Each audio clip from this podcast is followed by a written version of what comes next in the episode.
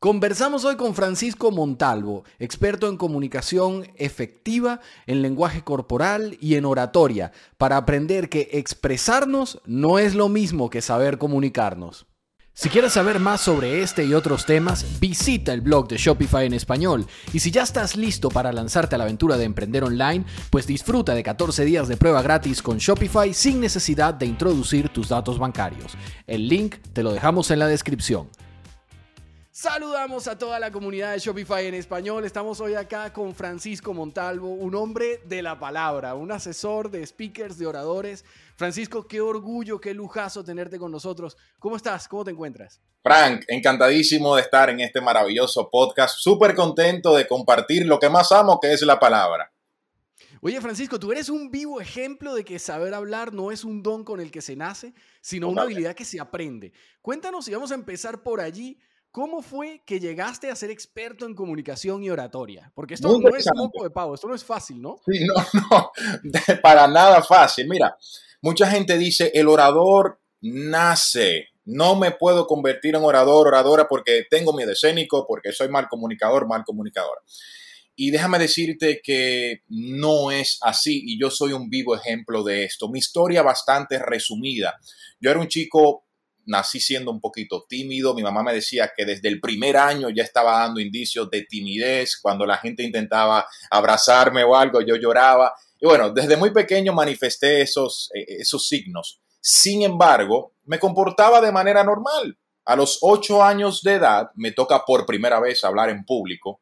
Estaba declamando una poesía y de repente en un momento determinado me equivoco. Cuando levanto la cabeza, veo que mis compañeritos, los padres de ellos y profesores se estaban riendo. Obviamente yo, hasta el sol de hoy, no sé si se estaban burlando, riendo de mí, pero el niño no tiene la capacidad analítica de decir, no, eso quizás no es de mí. El niño simplemente dice, se están riendo de lo que, de lo que pasó. A partir de ahí vino... ¿Qué edad tenías, Francisco? Ocho años ahí. Ocho añitos, claro, es que eso, tiene que ser un shock total, ¿no? Sí, sí, sí, sí, totalmente.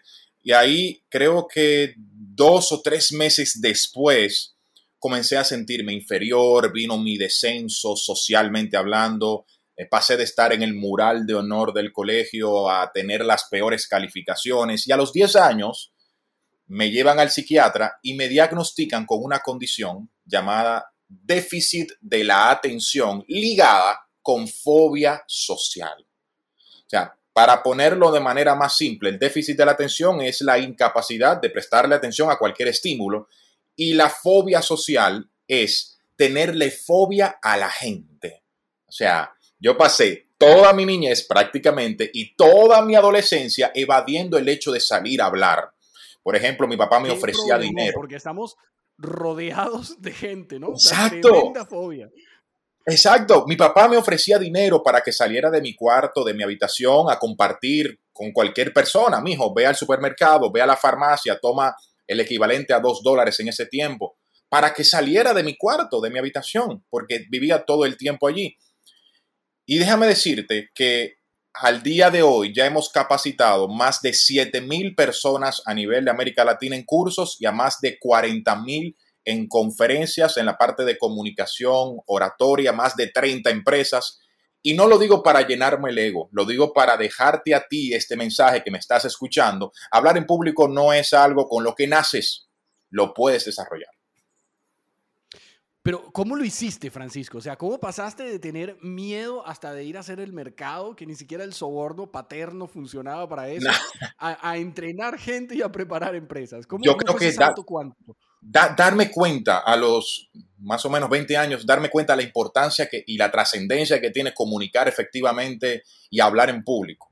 Me di cuenta de la importancia que tiene y ese día, creo que era un 18 de octubre, si no me equivoco, con 20 años me dije, oye, yo tengo que mejorar la oratoria, tengo que mejorar la comunicación o si no, difícilmente trascienda como profesional. Tomé un taxi para la escuela de comunicación y justamente ese día, por cosas de Dios, había dos becas disponibles. Eh, las tomé, por supuesto, y comenzó mi camino en la palabra, pero me di cuenta la importancia y trascendencia que tiene el saber comunicar, no solamente en América Latina, sino también en todo el mundo. La comunicación lo es todo. Es, eh, dicen, los antiguos filósofos decían que es lo que nos separaba de los animales, ¿no? El hecho ese de poder interactuar, de comunicar, de intercambiar ideas, que al final no es otra cosa más que, que la palabra, ¿no? El poder intercambiar esas ideas. Oye, Francisco, pero, pero hay diferentes tipos de comunicación. Hay comunicación asertiva y hay comunicación efectiva. ¿Cuál es la diferencia entre estas dos? Es muy importante esta pregunta porque hay una pequeña diferencia. A menudo las personas la utilizan de la misma manera, sin embargo, hay diferencias. La comunicación efectiva es aquella donde lo que yo quiero comunicar debe llegar al receptor de una manera similar. O sea, que, que, el mensaje no se difumine, sino que sea bastante parecido a lo que yo quise comunicar. Y la comunicación asertiva es cómo lo transmito. Ahí tengo que involucrar el respeto, tengo que involucrar el tiempo en el, en el que comunico en el que comunico, también tengo que involucrar la otra persona, las emociones, la inteligencia emocional. Y la comunicación efectiva es cuando me encargo de que esa comunicación llegue tal y como la estoy pensando, que es súper complicado, involucra muchas aristas. ¿Puedes ponernos un ejemplo de comunicación asertiva y de comunicación efectiva, de ambos, para que los, los escuchas que están siguiéndonos en el podcast o la, o la audiencia que nos ve a través de YouTube, pues tengan una idea clara de qué estamos hablando? Claro, sí, claro que sí. Comunicación efectiva. Eso es cuando quiero que mi mensaje le llegue tal y como lo tengo pensado a mi interlocutor. Cuando yo soy la persona que está enviando el mensaje, en este caso el emisor, le digo a, qué sé yo, a mi colaborador, mira, necesito que para mañana, por favor, me entregues, mañana a las 8 de la mañana, por favor, me entregues el informe de ventas. Ok, ahí le di una orden, pero ¿qué pasa? A lo mejor mi colaborador no está recibiendo la información tal y como yo la envié. A lo mejor él puede pensar, ok, mañana a las 8 de la mañana el informe de venta de marzo 2022. Yo no le dije de cuándo era. Él simplemente asumió y ahí está el primer error de la comunicación efectiva. Mi mensaje no llegó tal y como lo tenía pensado porque no lo completé. Ahora, si yo como emisor voy directamente al grano con lo que quiero, soy específico, sonaría así. Mira, para mañana a las 8 de la mañana necesito que me entregues los informes de venta de marzo 2021, ya que al mediodía se lo voy a entregar al jefe ya estoy siendo completamente específico y mi comunicación va a llegar. Eso es la comunicación efectiva. Me aseguro que mi mensaje llegue. Me aseguro que entendí completamente el mensaje del otro. Ahora, la comunicación asertiva. Me voy a sentar con Juan.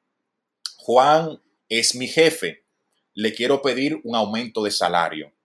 Si yo me siento con Juan y le digo, mira, si no me das un aumento de salario, me voy de esta compañía. No estoy siendo asertivo. La asertividad involucra respeto, involucra sentimientos. Eso es sentarse con Juan y decirle, mire, eh, Juan, tengo 30 años trabajando con esta empresa, me encanta, me encanta trabajar con usted, tenerlo como jefe.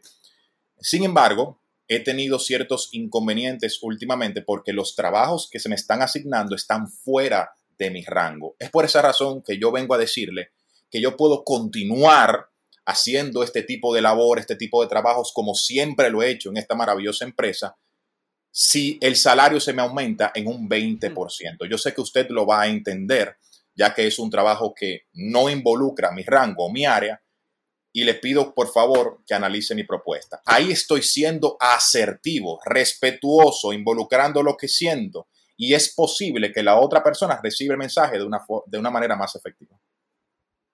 Fíjate, fíjate una cosa genial, Francisco, de lo que estás diciendo. Bueno, estás haciendo muchas cosas geniales, pero hay una súper curiosa que es que mucha gente pensaría en oratoria y se imaginaría un presidente, un ministro, una, personalidad pública, ¿no? Pero resulta que esto es tan importante para tantas cosas de a diario, ¿no?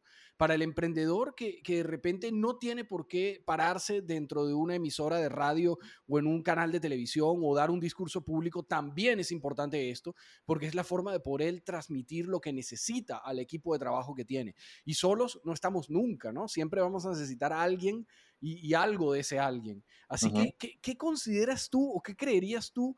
que serían las ventajas principales que puede tener un emprendedor al aprender sobre comunicación asertiva? ¿En, qué lo puede aplicar? Y pongamos ejemplos así. Wow.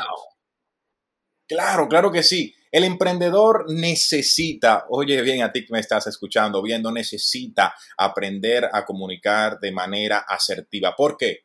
Vamos, vamos desde la raíz.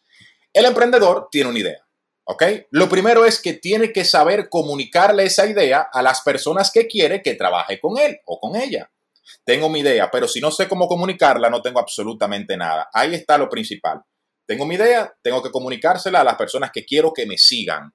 Número dos, ya tengo la idea, ya tengo a las personas, pero tengo que mantenerlas motivadas. Soy el emprendedor, soy el empresario, soy, el, soy la cabeza del negocio tengo que mantener una motivación a través del liderazgo. ¿Cómo lo hago? A través de una buena comunicación. Ya tengo mi negocio montado, los tengo motivados, pero no es solamente eso. Tengo que despedir a alguien, tengo que contratar a alguien, tengo que dar una retroalimentación, debo saber de comunicación. Pero vamos a dejarlo ahí, no solamente eso.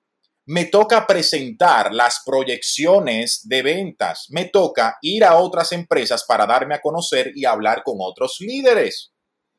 No solamente eso, no lo dejamos ahí. Me toca ir a eventos de networking, relacionarme, expresar mi elevator pitch, a qué me dedico. El emprendedor necesita la comunicación en todo momento. El emprendedor empresario que está trabajando con personas, no importa si tu empresa es de computación o es de capacitación como la mía de oratoria, no importa, necesitas una buena comunicación asertiva en todo momento. O sea, esto, esto no es algo que sea opcional, ¿no? El emprendedor que quiera funcionar, que quiera ser exitoso, necesita aprender a comunicarse de forma asertiva, ¿no? Necesita hacerlo, Frank, porque fíjate que que los emprendedores necesitamos de otras personas para que nos colaboren, necesitamos eh, mostrar nuestro negocio, o sea, siempre estamos eh, trabajando con una comunicación.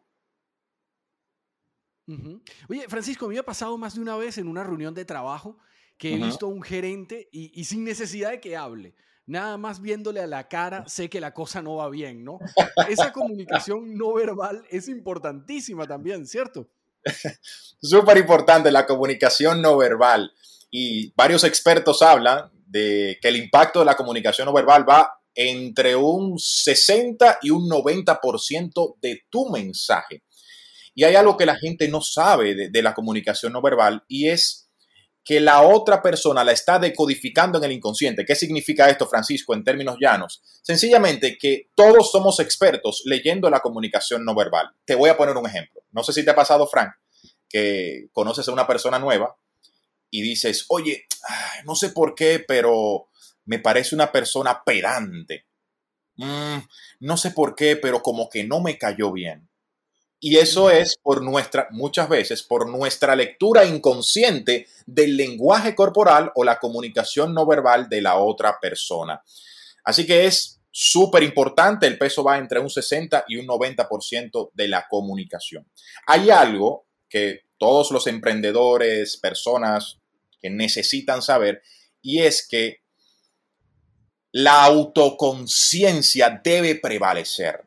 ¿Qué significa la autoconciencia? Yo todos los días ser conscientes de cómo estoy sentado, todos, todos los días ser consciente de cómo están mis manos, si están cruzados los brazos, si mis manos están por debajo de la mesa, si, si tengo una postura inadecuada, ser autoconsciente. ¿Por qué digo que esto es súper importante, porque si no soy consciente de algo, nunca podré cambiarlo.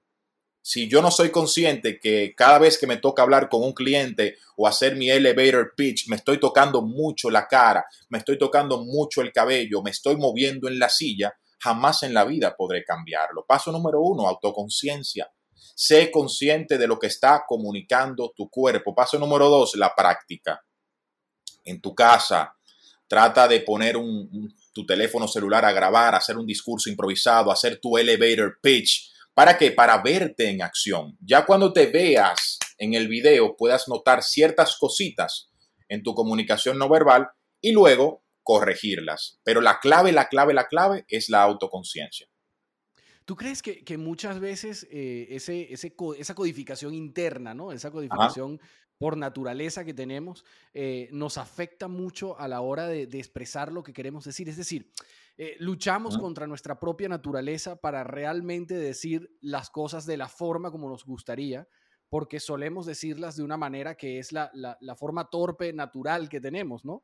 Eh, ¿Esto es un tema de disciplina, de entrenamiento, o esto es un tema de simplemente darse cuenta y cambiar el chip? Ah, ¿Esto es constancia o esto es eh, un sprint rápido que se aprende? Muy buena pregunta. Muy buena pregunta. Yo, yo tengo, vamos a suponer, un emprendedor de 30 años. Ese emprendedor de 30 años tiene 30 años comunicándose de una forma, ya sea torpe o de una forma bastante hábil. Y todo requiere tiempo, todo requiere disciplina. Yo le digo a los alumnos que, me llegan de, de, oratoria, comunicación no verbal, que si no ponen en práctica lo que les voy a enseñar o lo que estoy a punto de enseñarles, jamás en la vida van a mejorar. Porque la oratoria es como si fuera eh, la cocina. Si yo quiero aprender a mejorar, la comunicación no verbal por igual, si quiero aprender y mejorar, necesito darme el tiempo de preparar ese plato una y otra vez hasta que esté con el sabor que quiero. Igualmente en la comunicación verbal y no verbal, se, se, necesita y se requiere práctica. Si tú identificaste que tu manera de comunicar es torpe, por así decirlo, requieres tiempo, dedicación suficiente para cambiar esos elementos que te hacen ver torpe.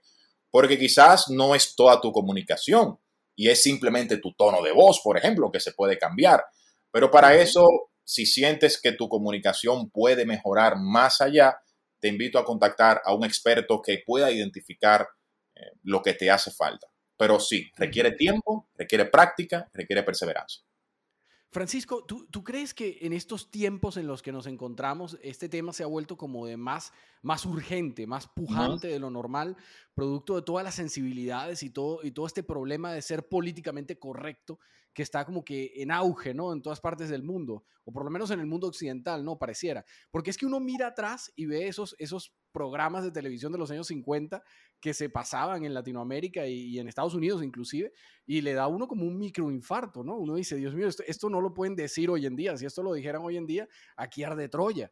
Eh, ese tema de, saber cómo tocar temas delicados, cómo tocar temas sensibles, es algo vital para un emprendedor, me imagino, en este momento. Eh, y por aquí pasa también el tema de la comunicación y de la comunicación no verbal, ¿no? Si estamos haciendo una publicidad sobre un grupo étnico o sobre un grupo sexual o con preferencias sexuales determinadas o una raza, eh, hay que tener muchísimo cuidado cómo se toca ese tema desde un e-commerce, ¿no?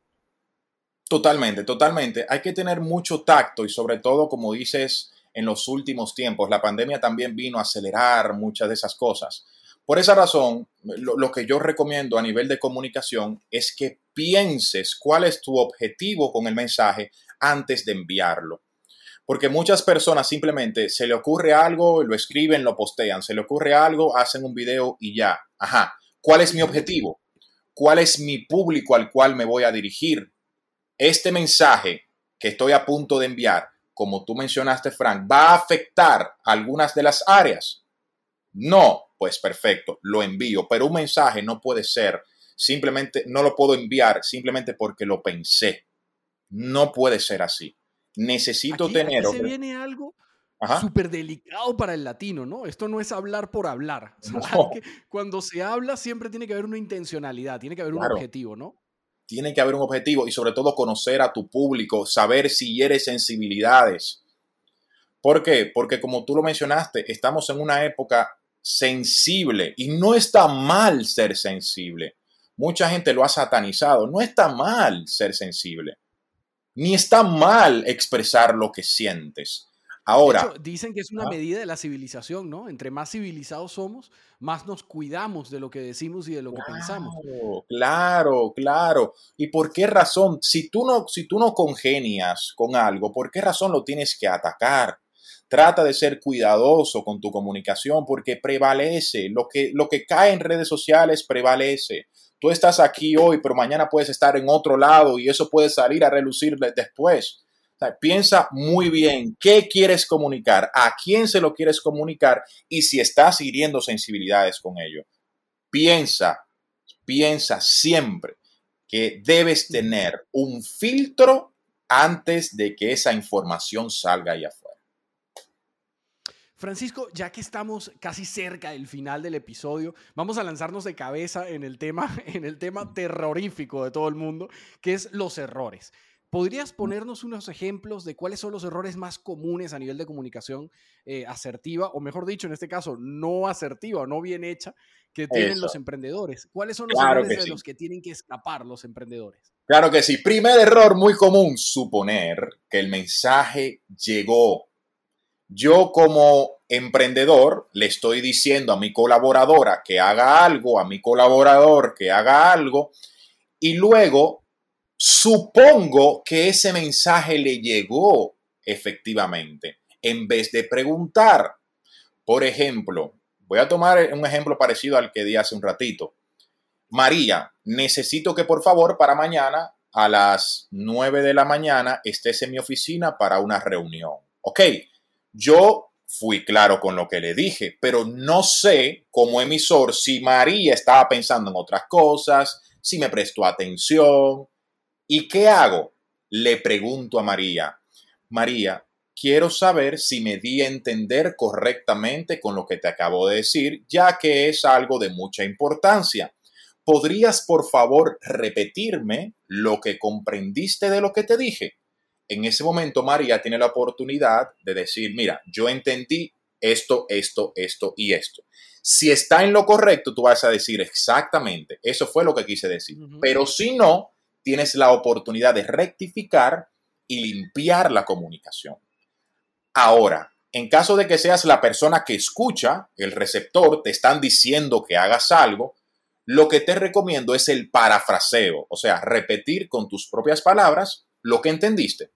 Mira, Frank, lo que entendí de lo que me quisiste decir es que para mañana a las 9 de la mañana vaya al printing place a buscarte los informes y que y le diga a ellos que le pongan el logo de la empresa. ¿Estoy en lo correcto?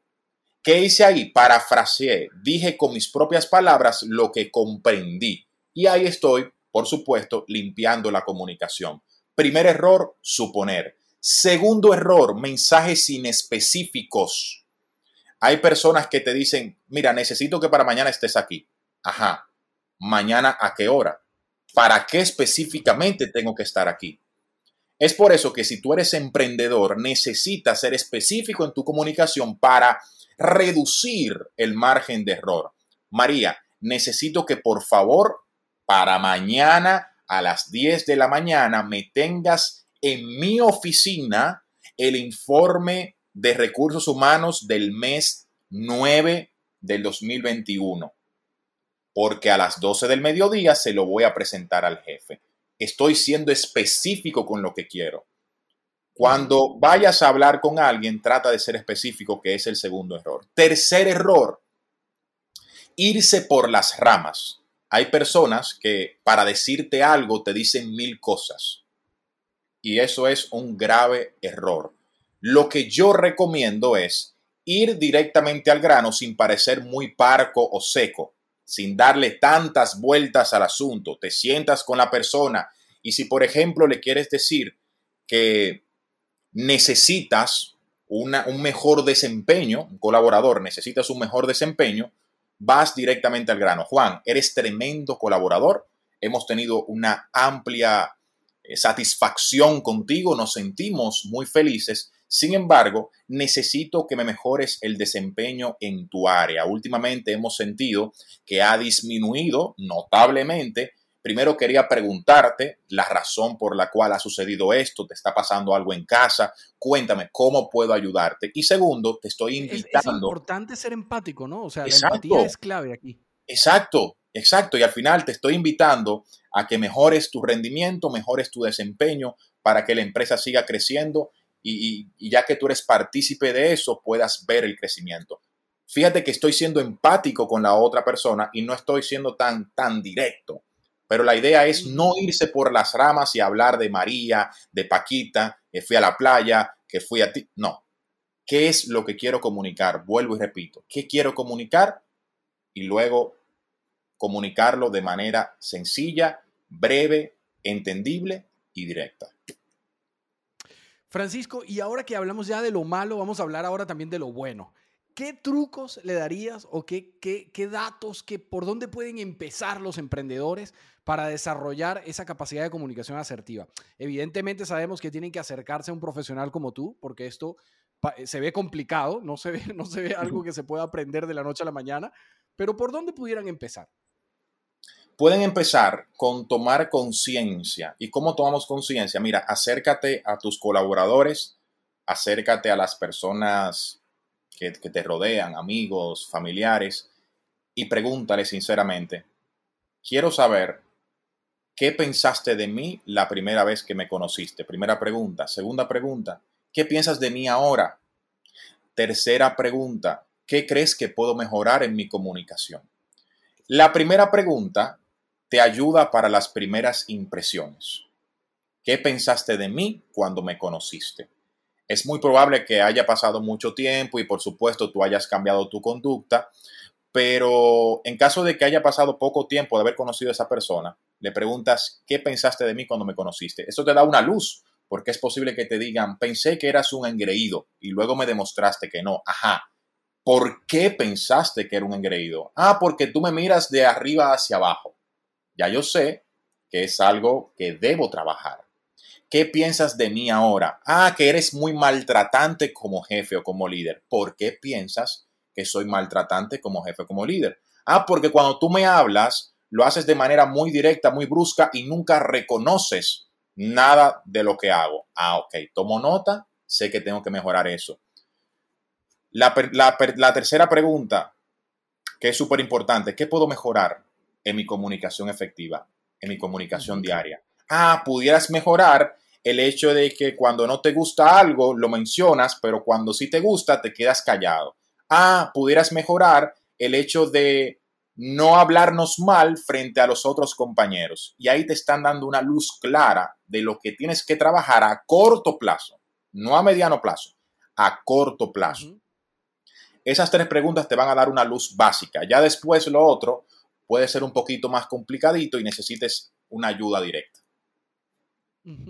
Francisco, para cerrar, no te queremos dejar escapar de este episodio sin meterte en un compromiso. Queremos que des un consejo, un consejo no solicitado, porque nadie de la audiencia pues lo está pidiendo, pero esos son los mejores, porque quien lo escucha de repente le cambia la vida y quien no lo escucha a lo mejor también, porque a los años mirará para atrás y dirá, uy, debí haber escuchado el consejo que me dio Francisco. Así que metiéndote en este compromiso, lánzanos un consejo, uno solo, que tú consideres que es el fundamental para que un emprendedor mejore su forma de comunicarse. El consejo principal para mejorar la comunicación efectiva que te puedo dar es ser todos los días consciente de la importancia que tiene el hacerlo. ¿Por qué es el mejor consejo? Porque, por ejemplo, si yo quiero estudiar cocina o si yo quiero estudiar administración, duro tres años estudiando cocina, tres años estudiando administración porque le veo la importancia a ello. Es igualmente en la comunicación. Trata todos los días de ver qué te estás perdiendo por no comunicarte de manera efectiva? ¿Qué te estás perdiendo por no proyectarte frente a un público?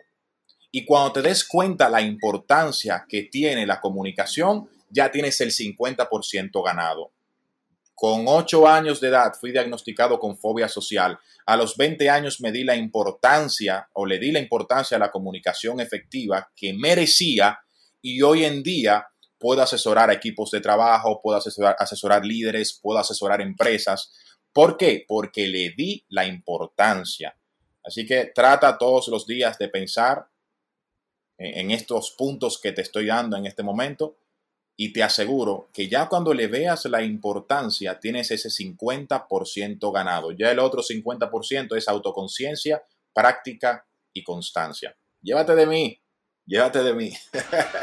Muchas gracias por acompañarnos en Masters del e-commerce. Los esperamos en el próximo episodio y les recordamos que si desean conocer más información sobre el mundo del emprendimiento online y del e-commerce, pues pueden visitar el blog de Shopify en español. Y si ya están listos para lanzarse a emprender online, pues qué mejor que hacerlo de la mano de Shopify y disfrutar de 14 días de prueba gratis sin necesidad de introducir ni sus datos bancarios ni su tarjeta de crédito. Les dejamos el enlace a la prueba gratis aquí en la descripción de este episodio. Hasta la próxima.